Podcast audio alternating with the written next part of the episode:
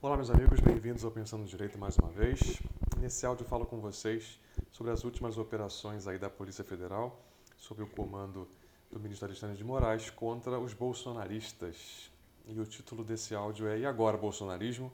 A CPI da Lava Toga faz falta?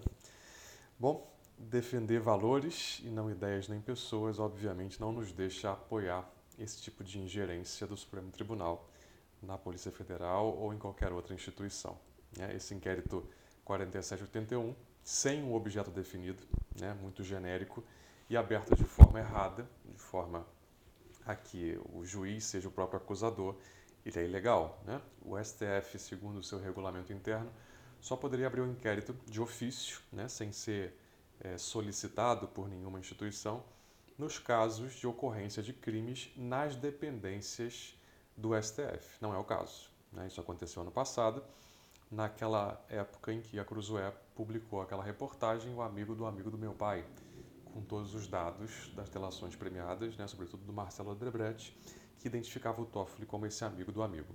Nós lembramos bem disso. A Cruzoé foi censurada, aquilo foi um grande escândalo. Bom, então, por isso, o inquérito é considerado ilegal. Né? Se não, se não ocorrer nada nas dependências do STF, o STF precisa ser acionado legalmente. Bom, e se isso acontece, é contrário à democracia essa medida. O juiz deve ser um e o acusador outro. Isso é o básico, né? Respeitar o princípio do devido processo legal, o princípio de legalidade e da ampla defesa, né? não existe a participação do Ministério Público Federal e nem de nenhum dos ministérios públicos estaduais nesse caso. Esse inquérito censurou não só a Cruzoé, mas também o antagonista, porque na verdade é uma única empresa, né?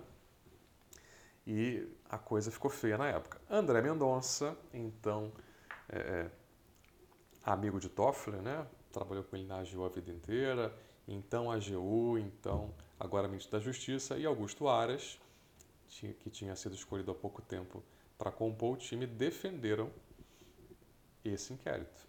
E o bolsonarismo na época calou a boca, ficou quietinho. Né?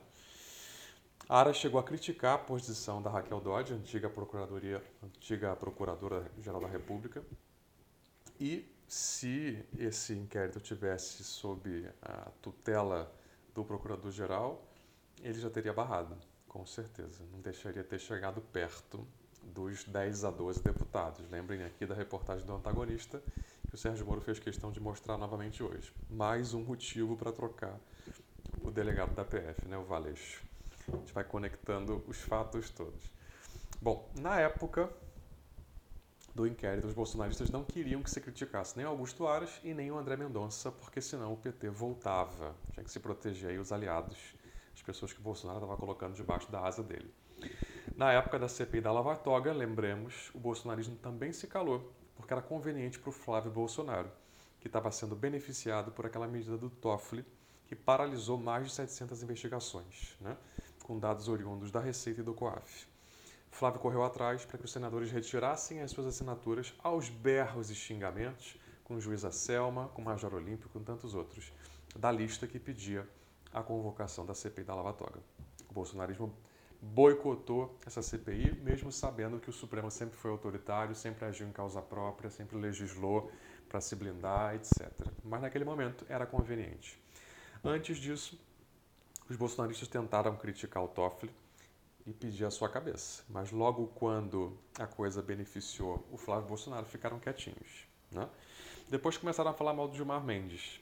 E aí, quando o Gilmar Mendes pegou a relatoria do caso do Flávio, porque o Flávio recorreu ao Gilmar Mendes, né, recorreu a, a foro privilegiado, o bolsonarismo também, de novo, se calou, sendo conivente com todas essas práticas autoritárias do Supremo. Mas quando é para benefício próprio, vale, né? Agora, o bolsonarismo então vai aprender do pior jeito a deixar de ser autoritário e pedir as cinco. Isso aí é uma resposta clara do STF ao presidente. Bom, o mérito da questão em si é válido, a forma é que é ilegal. Né? Se tivesse sido iniciado pelo Ministério Público ou pela Procuradoria-Geral, estaria tudo certo. Por que, que o mérito é certo? Porque está mais do que claro, tem indícios da atuação desse grupo, como se fosse uma organização criminosa, para destruir reputações, para disseminar fake news, para distorcer a verdade, enfim, para linchar as pessoas virtualmente. Uma militância de gabinete, como também a Cruzoé mostrou naquela, naquela edição da revista, Os Blogueiros de Crachá, né?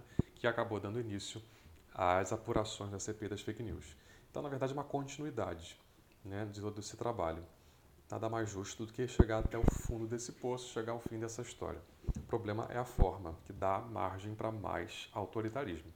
Mas isso é uma prova, né? é uma amostra para a gente ver como intervenção militar e outras atitudes autoritárias contra as instituições, contra a democracia são prejudiciais. Esse grupo era financiado por empresários, né? Luciano Hang e tantos outros.